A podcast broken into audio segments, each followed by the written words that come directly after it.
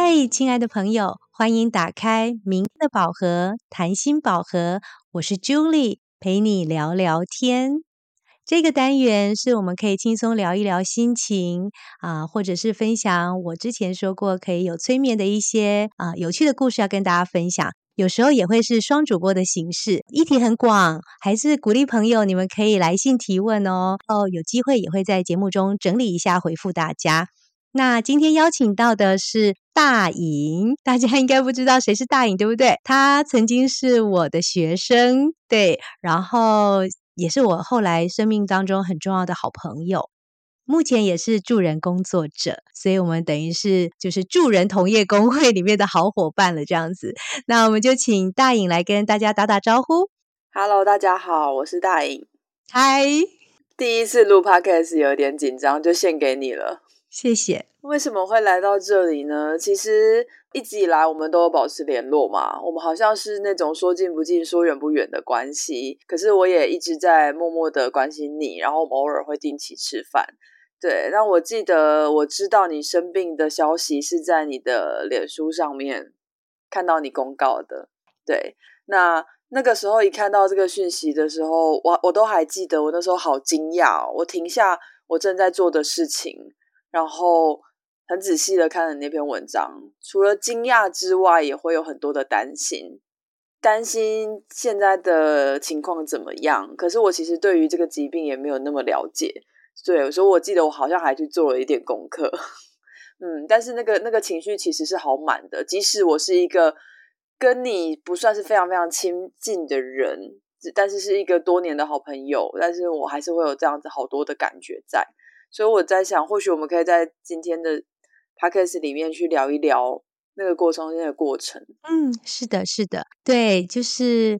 在跟很多病友的聊天啊，互相陪伴的过程当中，我也真的就会发现，呃，很多时候亲友的关心，如果呃太多或太少，其实都会让我们有一点觉得，嗯，比较不知道呃该怎么跟对方再对话下去。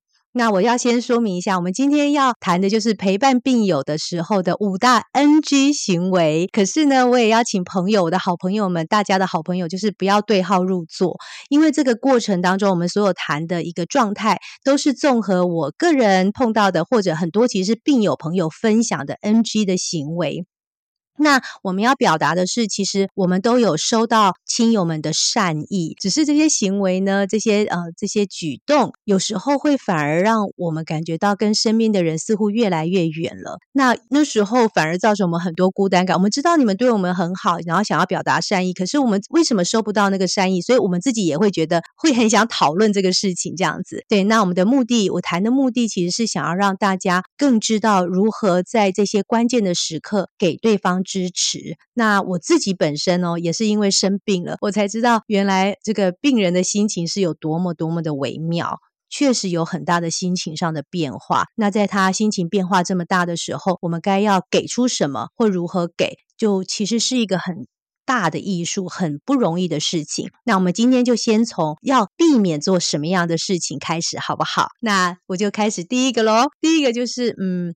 第一个的部分就是一确诊的时候，其实很多朋友会关心你啊，然后给我们打气。那就是，可是我后来发现要避免说一句话，就是嗯，某某某也好了，你一定也可以。因为为什么？因为那时候其实我们心情很乱，那有很多的不确定性，我们的心情也变得特别的敏感，跟很多的害怕。你们的好意呀，然后会一直想要提供。我们别人好的证据，就是别人别人好了的证据。可是呢，那时候我们心情当下就会，我就会觉得说，哦，他好不代表我会好啊。我确实不知道，那时候很慌，我确实不知道我到底能不能好。然后我也会变得有点生气，生气为什么是我生病了？然后我也会很羡慕，哇，人家都好了，人家都。已经可以很确定他的病程已经结束了，那我还在过程中，我到底什么时候才会好？所以反而有好多好多的疑惑跟。更多的不安心的感觉，因为他是他，我是我，所以那个保证好像没有办法在当下给我很立即的一一个打气。嗯，你刚刚在讲这件事情的时候啊，我在想，因为我觉得亲友们会想要赶快，就是说某某某也好了，你一定也可以这句话。其实背后是有好多好多的着急哦，替你感到着急，然后想要带给你一些希望感，因为我们都知道，不管是哪一个疾病，其实要要可以克服这个过程，其实是非常非常不容易的。对，但是如果可以给你一些希望感的话，会不会比较有所盼望？了解，对那个希望感我也有了解，所以就是我们有收到那个想要传达的希望感，可是我也不知道怎么去处理内在那个部分，就是好像好啊，那别人可以不代表我可以的那个声音，那每一个人的病程跟碰到的医生。跟碰到的诊断跟计划都不一样，甚至连医生我问他，他也都只会说：“那你乖乖治疗，我们很很有机会。”也没有人可以跟我保证，对，也没有人可以跟我保证。他们只能给我给我一些数据，可是也没有办法保证我这个人一定会好。好，所以那个保证好像被说的太简单了，对不对？因为你给了我一个很重要的提醒，是连医生都没有办法保证的话，那我怎么可以？那那如果是我的话，或许我可以换个说法。如果不说某某某也好了，你一定也可以。或许我可以说，我多么希望这一切能顺利，我为你祈祷。不管未来是什么样子，我都会陪你一起面对。你觉得这样听起来呢？嗯，那个祈祷确实也带来了希望感，可是没有一种就是没有办法实现的承诺的感觉。对，那我们就怀抱着希望继续往前。那在这个往前的过程当中，至少有你支持着我，我觉得这样就很够了。所以这反而是你需要的。嗯，真的，真的，谢谢。那再来第二个 NG 的行为是，其实蛮常很多人都会跟我们这样子讲：加油。加油，就是两简单的两个字，在平常好像很能鼓励人的两个字，却在这个时刻蛮难鼓励到我们生病的人，尤其在一刚开始的时候，因为一开始知道生病的时候，然后还有开始很多的呃诊疗跟治疗过程，生病的我们其实心都非常非常的累了，我们好像不需要别人再告诉我说我要继续加油，继续努力。那好像让我感觉到我还不够努力，是不是？那有时候也会觉得，会不会其实就是我太努力了才生病？那时候也有好多好多的这样的声音在自己心里面跑来跑去。然后我甚至可以会去问说，在内在会去问说，那我可以不要加油了吗？我一路上这么累，我那我可以不要再加油了吗？我我我会想要说加油，好像是因为我其实是好想要鼓励你，然后想要替你打气。嗯，让你知道你其实是可以做得到的，对，嗯，只是这个这个加油背后，其实好像也，我现在才意识到，好像也有一种暗示，是好像好像你不够努力，所以我才跟你说加油，但其实不是这样子的。嗯，那如果我很想讲加油，就是很想讲加油，却又不能说加油的时候，那应该要怎么办呢？换句话说吗？我觉得好像可以说，因为我还是想要为你打气。所以我觉得我可能可以说的是，我认识的你是很坚强、勇敢跟有韧性的。我看见你已经很努力了，我看到了。我也在感觉，或许这样换句话说的时候，就是我的努力有被看到，因为我们真的没有不努力，对我们都想要好好的活下去。对，那当我在那么努力的时候，你有看到我的努力。那其实会给我一种力量，嗯，所以真的就是简单的跟他说，对，辛苦你了，我知道你真的好努力了，就好了。对，所以被看见努力会比加油来的更重要。对，我跟你讲，那天我在我有一次在医院的时候，就碰到一个护士，然后他听着我讲我治疗过程的辛苦，然后他就说了一句话，他说。我不要再跟你讲加油了，因为你真的很辛苦了。我也是那个时刻就哇就哭出来了，因为我就觉得他懂，他懂我们自己已经很努力的部分了。嗯嗯，所以你讲的也很好，就是那个感觉，嗯，那个努力需要被看见，而不是被要求更多。对，然后他看见了就会有力量，愿意或者是可以继续往前。对，那。就是一个同理，我觉得就是一个同理跟同在。好的，那第三个，三个可能要避免的行为是什么呢？就是不要勉强他要振作起来。对，因为在生病的阶段，不论是心情的波动，或者是开刀啊，或者是药物的影响，我们会有蛮多的时候都会懒洋洋的。会觉得没有力气，不是我们不想要动，是真的就动不了了。然后自己心情又会因为自己动不了而变得心情低落，所以很多复杂的因素。然后你也会看到他跟以前就是上班的时候的样子，或者在家里忙碌着家务、照顾家人的样子不太一样了。不管是外表的改变，或者是整个情绪或者体力的改变，都变得不一样了。然后你你会不习惯他没有动力。但是呢，请你也可能也不要勉强他，就是比如说你现在要起来运动啊，你现在要吃东西啊，现在该是吃饭的时候，你要多吃，要吃完啊。或者好朋友就会说，你你出来，我现在要来看你，我想要好好的跟你聊一聊，这些等等的，要他拉他出门，然后要 push 他去吃饭，要去准确的时间睡觉，这些就是勉强他要振作的这些行为，好像真的。给我们会有一些压力，然后我就会觉得那时候的一个声音就会觉得说，没关系，让我一个人就好了，没关系，我一个人就好，反而会让我觉得说这些东西就是可以不要吗？所以反而那个我们的好意会变成有一点点负担，在这个时候，嗯嗯。但我在想，其实会想要勉强病人振作起来，其实也是身为亲友的我们好不习惯。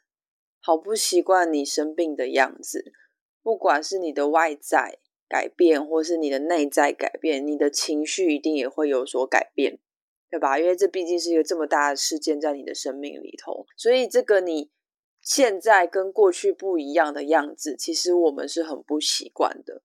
我们也得承认，那个好像就真的不一样了。只是这个不一样，不一定是变好或变不好。身为亲友，也需要一点时间去适应。在这个背后，其实我们也会有很多的害怕。我害怕你放弃了，我害怕你放弃想要变好，想要治疗，所以我好像也会想要好，你赶快振作起来，继续对抗病魔。对，但是那个背后，其实也我们也是觉得很无助的。万一你放弃了怎么办？对，万一你变得不一样了，因为我才从以前到现在，这个不一样的样子，其实。要接受它需要买需要一点时间，每个人不太一样，对。但是我光要接受你不一样的这件事情，其实就也很不容易。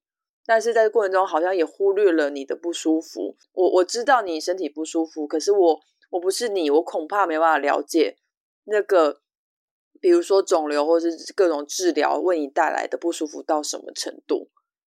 所以我用我健康的身体想着，我想要你再起来做点事情。然后，呃，恢复一般的人际的社交活动，但是其实对你来说太吃力了，对不对？确实就是无法。那当我要回应我的无法，或者我想要耍赖的那个心情的时候，又会觉得说：天哪，那我会不会让你们失望了的那种感觉？哦，对。所以你刚刚讲到耍赖，我在想，或许我可以说的话，不是你赶快振作起来去做什么什么事，而是。跟你说，我知道你不舒服，我们耍赖一下没关系，我可以陪你耍赖，我也愿意陪你耍赖，我也相信你耍赖之后不会永远耍赖在那边。其实你是休息够了，你会再起来继续努力的，会适应呃一般的正常的生活的节奏。嗯，所以就是给我们时间就好了，给我们的时间，尊重我们改变了的状态。然后还有我们不一样的生活步调，或许也给亲友我们自己一点时间。对，没错。好的，嗯，那还有第四个要不要听？好啊。第四个就是，嗯，不需要给他一堆心灵鸡汤或一些就是文章资讯，比如说，蛮多朋友。会帮忙我们找问题，想说为什么会得癌症啊什么的，然后会给解方，所以就会传一些啊吃什么会避免得癌症，那怎么样释放压力才不会得癌症，然后就是很多的正向的语言心灵鸡汤，其实反而会增加我们的自责感。好像在告诉我们说，好像我们没有做好这些事情才会生病的，是不是？反而会回头一直不断的检讨自己。那可是其实这些资讯我们都看得到。当我们一旦生病了，我们是更关心这些资讯的。这些资讯其实我们都会去看，然后我们会在看的过程中，我们已经反省过一次了，对，然后也会努力的去调整步伐，去做到这些指引或心灵鸡汤当中所说的部分。我们也已经走在这条路上了。对，那所以我只是要谈，在当你给这么多资讯的时候，对方的心情其实是这样的。所以我猜你会想要做这集的原因，是因为那些好意常常会变成挫折，沟通上的挫折，甚至是冲突，然后让关系更不好。因为毕竟双方不论是病友或是亲友，其实都已经在一个很压力的状态底下了。没错，我才很容易有更多人际的冲突，但这对双方都不是好事，对不对？嗯嗯，你刚刚在讲心灵鸡汤这一块的时候啊，我其实有一种感觉耶，是我好想要知道为什么是你，为什么生病的人是你？对我来说，呃，像你那时候在脸书发文的时候，我的第一个感觉是：天哪，为什么是你？因为对我来说，你是一个那么棒的人，然后你做了那么多好棒的事情，你帮助了很多人。对我来说，你是一个非常非常好的一个人。可是老天爷怎么会给你一个这样子的一个挑战跟难关？所以在那个时候，我会觉得我的认知上面其实是有点失调的，你知道吗？就是一个好棒的人，可是老天爷却给他他这样子的挑战，这不合理啊，这不合理。对，所以，我我觉得我会好想要知道为什么是你哦？为什么是你？总是对我来说就是不该是你。对，所以我觉得我们可能会想要去查一些资料，然后知道为什么会得癌症，或者是怎么样可以避免。其实，在这个背后是有好多好多的在意，我很在意你。然后，我觉得我没办法去调试你生病了这一个讯息，所以我也会好想要去帮忙，去留意更多的资讯，想要。可以回应这个解答，为什么是你？但我们总是会看到科学上面可能跟研究上的一些资料，或许因为什么什么什么而比较有离癌的几率，然后我们才终于可以安抚我们自己的大脑，说哦，所以有可能只是因为这样啦，所以才生病了。嗯，但在这背后其实有好多的担心跟在意。嗯，了解。所以谢谢谢谢大颖在这边点出了，就是陪伴者。的内在其实是有那个担心跟在意。那当我刚刚听到你说“在意”两件两个字的时候，其实我是很感动的。那可是这个感动，我当下其实没有收到。我们当时其实很多病友在谈的时候，并没有办法收到那个对。可是就是我们如何去转换呃关心者的在意这件事情，而又不给。对方变得一种挫折，跟一种又更多的自责，这好难，对不对？这很难，对不对？这个澄清很重要，就是你其实要传达的是一个在意，你这件事情发生了，对我来讲也非常的重大，所以我要想尽办法的去收集资讯，去了解它。然后我知道了之后，我就赶快转给你。可是因为我觉得是时间的的那个。时间轴不太一样，可能你现在才开始在学习这件事情，可是对我们病友来讲，我们已经走过了这些讯息的阶段了，然后我们也走在路上，在往前要去经历过比较辛苦的治疗过程的时候，那就会收不到那个在意跟那个关心，所以要如何转换，我觉得就真的是可以来讨论看看，或许那个在意可以更直接的被说出来。嗯哼，怎么说？现在在意变成了很多的心灵鸡汤，很多的资料想要分享给你。但我们刚刚聊到这里，我就发现我其实可以更直接的说啊，Julie，我好，我其实好在意你，我也好心疼你，好舍不得你生病，这是我真实的感觉。那我可以帮忙你什么吗？嗯。或许由你来告诉我你需要什么，那才是更真实的可以帮忙到你这个人。因为你除了是一个病人之外，你也还是你自己啊。是的，我才不会所有的病友需要的东西都是一样的，但你会最清楚你需要什么，而我很愿意，如果我帮得上忙的话，有收到，有收到，对。或许是一个开放的态度，因为他每一个阶段需要东西真的都不一样。所以刚我讲那个时间轴的问题，你在一开始知道讯息，你收集的资料它等于他在这个阶段需要的东西。那当你就是不再跟他同一同频的时候，时间轴跟频道不对的时候，反而就是会给对方一种比较挫折的感觉，或者就觉得说没有办法与我同在。那这个很多的挫折，他说不出口，他也就是他就他明明理智上我都知道哦，这些讯息是好的，他来注意到这件事情，或者来提醒我这件事情，我都理解那个是好意。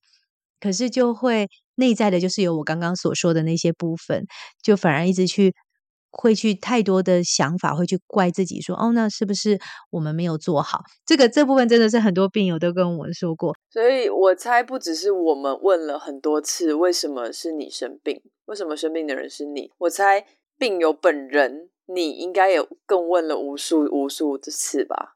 对，问了无数次，为什么是我？然后终于能放下了，也问了无数次，说那我该怎么样继续往前走，让我跟癌细胞可以好好的共处，或好好的跟他作战。所以这些问题其实我们都问过，该找答案也都在努力中了。这样子，对，那就像你刚刚说的，可能就是可以问他说，那现在你有什么事情还想要弄得更清楚的吗？有什么事情你还在做决定的？对，因为过程中会有很多需要决定，那反而在决定的时刻，他可能会有一些慌，有一些需要资讯，那就要跟他同频。你要问他，他现在在哪个阶段，他需要什么样的资讯？比如说，他说：“哦，我现在想要做什么样的决定，医疗上的决定。”你就说：“好，那我帮你去找找资料，需要吗？”对，这个可能这时候才是给资讯的时候，所以反而是态度的问题。我可能是用问句来取代直接给你。你不一定需要的东西，所以那个在意其实可以更简单一点，它就变成直接的语言就好了。我其实很在意你，是。甚至比如说，你可以问他说：“哦，那你现在都在家里，你会不会很无聊？好，你有没有想做什么事情？那你有想追剧吗？你就可以提供追剧名单这些的，这可能也是很好的，就是他需要的讯息跟资讯。那或者是说，呃，他如果压力大或什么，你就说：那你有想要听什么样的音乐吗？我可以分享给你，等等的，就是要在他现在的状态跟他的频率当中。”才能够真的陪到对方，所以他不只是需要被当成一个病人看待，他也非常需要被当成一个人看待。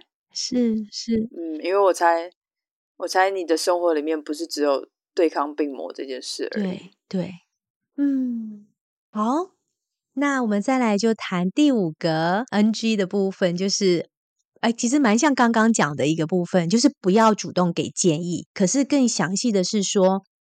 在过程当中，比如说有很多的治疗的决策，避免去跟他说，嗯，我觉得开刀比较好，或者是我觉得啊要重建比较好。不论是先开刀还是不开刀，还是先化疗后面再开刀等等的这些的治疗决策呢，都基本上交给他跟医生去做讨论。那当然你可以参与讨论，可是。主动的一直给建议，一百个人其实就会有一百个不同的想法跟意见啊，跟背后的原因这样子。那那时候我们已经蛮慌了，蛮紧张了，蛮怕下错决定的。哇，那蛮可怕的。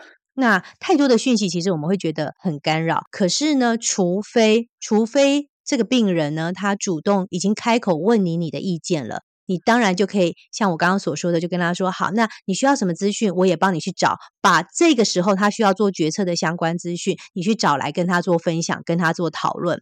最后呢，你即使哦，即使他问你说，那你觉得要 A 还是 B 比较好？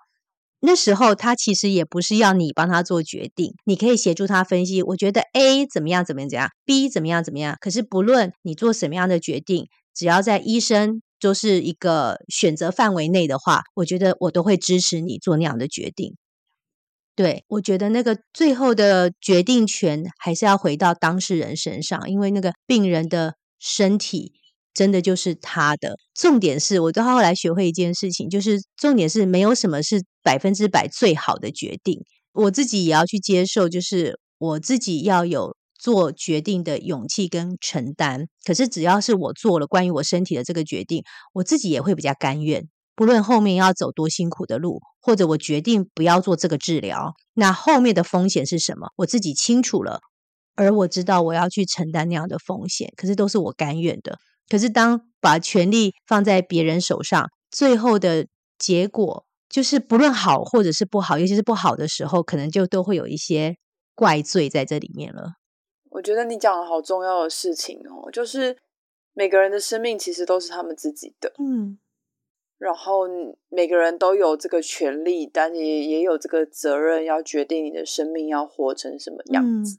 所以我刚刚突然有个感觉是，我觉得这好像是一场马拉松比赛，然后你就是病友是那个在跑道上面跑的人，我们知道这是一条漫漫长路，是一场马拉松。但身为亲友的人，我们好像只能在那个赛道之外，在那个场外加油区帮你加油。那我会心急，因为我觉得天哪，你跑的这个速度可以吗？你的这个步伐可以吗？你是不是需要再带一点东西？我我好想要给你一些帮忙，我想要给你可能运动饮料，那它可能是加油。他，我也好想要给你。营养棒，那可能是一堆心灵鸡汤。我在场外，其实我们也会觉得很无助、很担心、很想要为你做什么。如果可以，我猜有非常多的亲友会想说：“我好想要去帮你跑这场比赛。”可是我们爱莫能助，我们只能站在场外看着，然后看着你往前跑。然后我其实没办法体会那个你跑到这个公里数的时候，你其实已经有多累了。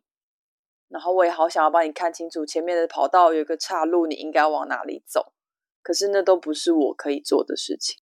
但是那个在场外看着的心急也好，担心也好，害怕也好，那些感觉都是真的。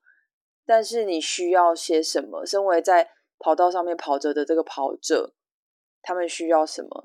那个也很重要。确实是一场马拉松一样，就是。呃，是一个很长的赛程，然后有时候也会不知道自己在哪个时刻体力会用尽了，对，然后更嗯为难的是，我们有时候连自己当下需要什么我们都不知道，然后我们需要的东西也一直在转变。我相信，有时候会很想要人陪，有时候会很想要找人说话，可是有时候却什么也不想说。这个阶段就是。我觉得大概是我一辈子觉得最最贴近自己，然后可是也却发现自己最难搞的阶段。真的就是，如果是一个人这样子的话，我真的觉得他确实不容易进入他的世界去跟他同在。可是为什么我想要谈？就是我知道还是有一些缝隙是可以切进去的，而那个缝隙一旦切进去。对当事人，对这个生病的人来讲是非常非常珍贵的，就像补给站一样。然后他这个补给站，他在什么时候该设在哪里，有时候也没有说个准，是一场变化的马拉松，是一场随时在改变的马拉松。所以这么说有点无奈，可是其实也很重要，是我们能做的就是一直陪在旁边，跟着你。你在跑道上面跑，我们在外面跟着一起跑。然后随时确认你现在想要什么，你现在的变化是什么，你现在感觉到的是什么？因为你刚刚一公里前需要的，现在可能不一定需要了。是的，但是让你知道你不是一个人在跑这场比赛，旁边还有很多这些在意你的、关心你的人，然后愿意给你很多的你需要的支持。对，所以我们我今天讲这些，跟跟大颖讨论这些，我谢谢大颖，真的就是。用一个助人者专业的一个思维跟同理心去理解陪伴者这些陪伴者的真正的心情，那这部分也让我有一些不同的触动。对，其实，在谈话过程中，我数度的落泪，其实是真的有不同的触动。那我更觉得。把这个部分讲清楚是重要的，对，因为当没有讲清楚，我没有我们没有做这样的讨论的时候，其实就像给了一个东西，可是，在对方呃不对的时间的时候，就会有很大的我丢给你的东西，我觉得是好的东西，为什么你没有收到？那或者你收了之后，为什么把它放旁边？那都不讲出来的时候，就会觉得那个关系越来越远，那病人就一直躲在他自己的角落，然后或者觉得很有压力。觉得他现在不想要这些东西，为什么要勉强我？可是给的人又觉得说，我的一番好意怎么会你就是不领情？那我们常常听到在过程当中，这个病人跟家属之间的关系其实是蛮多紧张的。那可是呢，其实也也在这个过程当中，如果只要愿意能够谈，只要愿意说出我要什么，这个病人本身也很重要。只要愿意说出我要什么，其实我都可以收到非常非常非常多满满的爱。真的，所以我这边也是要谢谢谢谢所有在过程当中，不论在什么时刻给过我一个问候，给过我一个资源，给过我一个实际的实质的食物，这也很重要的朋友们。对，那下一集的时候，我也会想要再分享这个过程中好多珍贵的陪伴的时刻，那个就是亲友们在关键的时刻可以做些什么。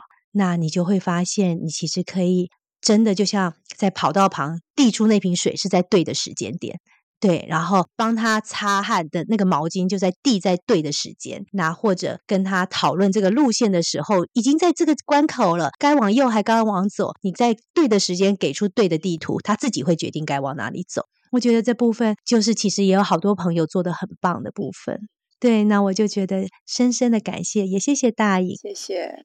你还有想说什么吗？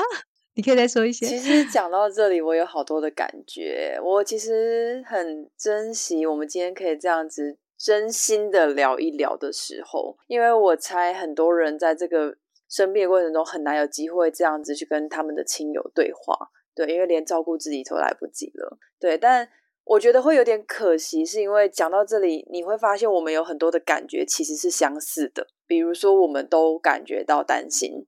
我们都感觉到着急，好想再多做一些什么，但我们也感觉到害怕。我说的我们是指亲友跟病人两个人本身，所以我们有如果有共同的感受的话，我们其实是最好彼此陪伴的对象。是是的，谢谢你让我有机会陪着你。谢谢谢谢谢谢你陪我，而且是在一个对的频道当中，彼此在对话着。我觉得这部分很重要。对，我记得那个时候你的不打扰，其实我也没有特别觉得就是有什么不 OK。对，对我来讲，我也忘了那时候你好像没有马上回应我，对不对？你没有马上说什么。对，然后就在某一个时刻，你就突然出现了，问我说：“现在还好吗？”类似这样的一个状态，然后我们就很自然的继续聊我现在的病程这些的，对，所以我觉得，嗯，就是陪伴者也不要太有心理上的负担跟压力，就像刚刚大英所说的，我们还是一个人，对我们，我们只是喜怒哀乐多一点的人，然后我们只是对遇到一个关卡的人，所以你就像平常一样关心他就好了。那有时候也会怕那个关心太多打扰，所以你自己去感觉那个频率，什么时候关心，什么时候退一步，这真的每个人就是不一样了。有些人就是很需要照三餐问候，那我不是那样的人，所以在关键的时刻出现的，就就会让我觉得很足够、很珍贵了。所以要做的其实很简单，就是陪伴而已，但是也有够难的了。但或许我们可以再慢一点点，真的再慢一点点给。自己一点时间，也给病友一点时间，不用急着一直给出一些什么，只要让他知道，你就站在那个场外，需要什么随时开口就好。是的，是的。其实这五个都在讲一样的事情，是我们不能那么急着给出那么多你不一定需要的东西。我们能做的是需要，我们也需要去面对我们的心情。我们的心情是我们很很着急、很担心，我们得按耐得住那个着急，才不会对你。造成更大的困扰，而对你造成困扰之后，就会破坏我们的关系。但那都不是我们想要看见的。确实不容易。谢谢。哎，我我我我现在突然有一点担心呢，就是我录完这一集会不会没有朋友？因为这个就是可能也有不少朋友对我讲过加油啊，或者类似的给过我资讯。可是其实我真的没有要对号入座。我在做这一个整理的时候，真的就是我们跟病友之间聊天之后，发现有共鸣的点。那我们都在自己的同温层有共鸣，有共鸣，所以我才会想说，那我们这个共鸣感或者这个点该怎么样让大家能够理解我们的心情，就是这样起心动念。可是我现在突然有一种感觉，这一集会不会放出去之后变得没有朋友？你很担心，对不对？我听到你有很多的担心，但我猜你做这个这一集 podcast 不是为了指责大家，对吧？我猜应该重点是，即使我我曾经是一个曾经讲在不对的时间讲错话的人，但也没有关系啊，因为这一切都是学习。但是重点是在之后，如果我现在有意识知道这些可能是一些 NG 的行为，在未来我陪伴其他生病的人。也不一定是生病的人哦，可能是生命中遇到各式各样挑战的人的时候，我可以说的更好，我可以陪的更好，那不是才是最重要的事情吗？嗯。而我觉得其实你很勇敢，就是你冒着这么大的风险来说出这些大家其实需要知道的事情。我相信爱你的人听得懂你在说什么，因为你其实好用力的在告诉我你需要什么。你不是在指责任何人，嗯，我们也都说过这些不该说的话，我相信谁没有啊，对不对？所以应该要说的是，欢迎大家对号入座，去认出你过去说错的话，但我们都有机会更好。嗯，重点就是，就发现陪伴病友确实是一个非常高深的艺术，连我自己是辅导专业的人，我都会知道说。我才到这个时刻，我才发现哦，原来生病的人的心情是这样。所以下一集呢，我们会继续分享要怎么样做才能真正的送出暖心。好喽，那就不担心喽。你的宝 盒，我们下回见，拜拜，拜拜。那你说说你你这次录 podcast 第一次的心得跟感觉？我们我们我觉得我们珍贵的对话都是在我们的对话中无形中出现的。我觉得更深的同理，不不论是同理你，或是同理亲友，就是我刚刚再讲了一次那个马拉松的过程中，我真的好有画面哦，我真的好有画面，对，就是在在场边干着急，然后很想要把手上有的东西全部都丢出去，对，但那其实都是在反映我们。亲友的自己的焦虑，对，然后所以因着你的马拉松的形容，我最后在讲那些要给东西的时刻，我也非常有画面。对，然后我其实有发现一件事情是，当我在试着说出我自己的那些焦虑、担心的时候，其实你会听得很认真。嗯，我猜病人他们也没有机会好好的听这些亲友说。因为现在的焦点全部都不在我身上，都在你身上。我们要怎么样让你好起来，让你康复？可是我们没有机会去，我我有权利去讲我怎么了吗？我我我这些都感觉可能微不足道。我怎么还会拿这件事情去烦你呢？也有可能会有这种想法哦。对，是不是也就是因为这个部分，所以就让彼此越来越远？嗯，所以但是你会发现，我们这样子聊完之后，其实我们是可以更靠近的。嗯。真的，真的，真的蛮期待所有的病友或者是呃亲友，就是可以透过这样的理解，是真的可以更靠近，因为这是一个疾病，是一也是一个转机，可能可以让原本没有那么亲近的家人，或者是没有那么多时间相处的家人，是可以透过这个疾病，大家慢下来，然后彼此互相陪伴去理解。对啊。所以我也得去面对，我也得去处理我的那些焦虑，而不是把我的焦虑一直丢给你。其实这些 NG 就是把我的焦虑丢给你啊，讲白一点，好像是哈，好像是啊。但是好好好深刻的就是，真的真的每一个人的生命真的是自己的这件事。我觉得我们的社会或我们的社会，我们是社会性动物这件事情，其实让我们有时候忘记了，因为你可能就觉得。你的另一半，或者你的孩子，或是你的父母，就是是你的责任。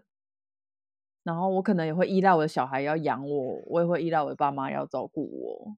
可是，那就像我最近跟我的一个个案讨论，就是他一直觉得他的生命没有意义，他不知道他要为什么活。可是你问他说你想要活，我就告诉他说你其实有权利可以决定你的人生要走到哪里，然后你要活成什么样子。可是。那你到底想活成什么样子的时候，其实大家会惶恐哎。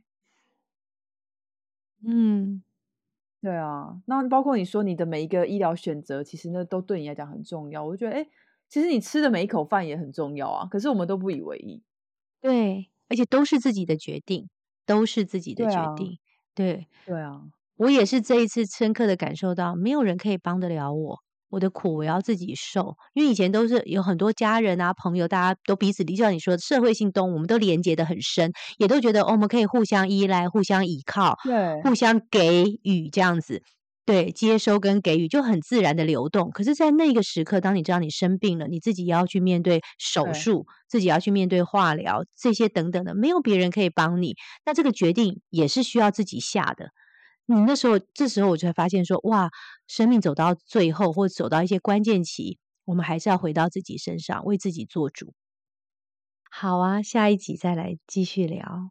好啊，我我也一边在找时间看一下下一集的内容。好，啊，你你有故事吗？那我我故事，你有故事，那我要讲什么？我有故事，上次我们怎么设定的？我觉得我们不用 re 稿的啦，我们就直接来就好了。反正我们默契那么好，对不对？是不是？真的吗？好啊，没有问题，我们可以的。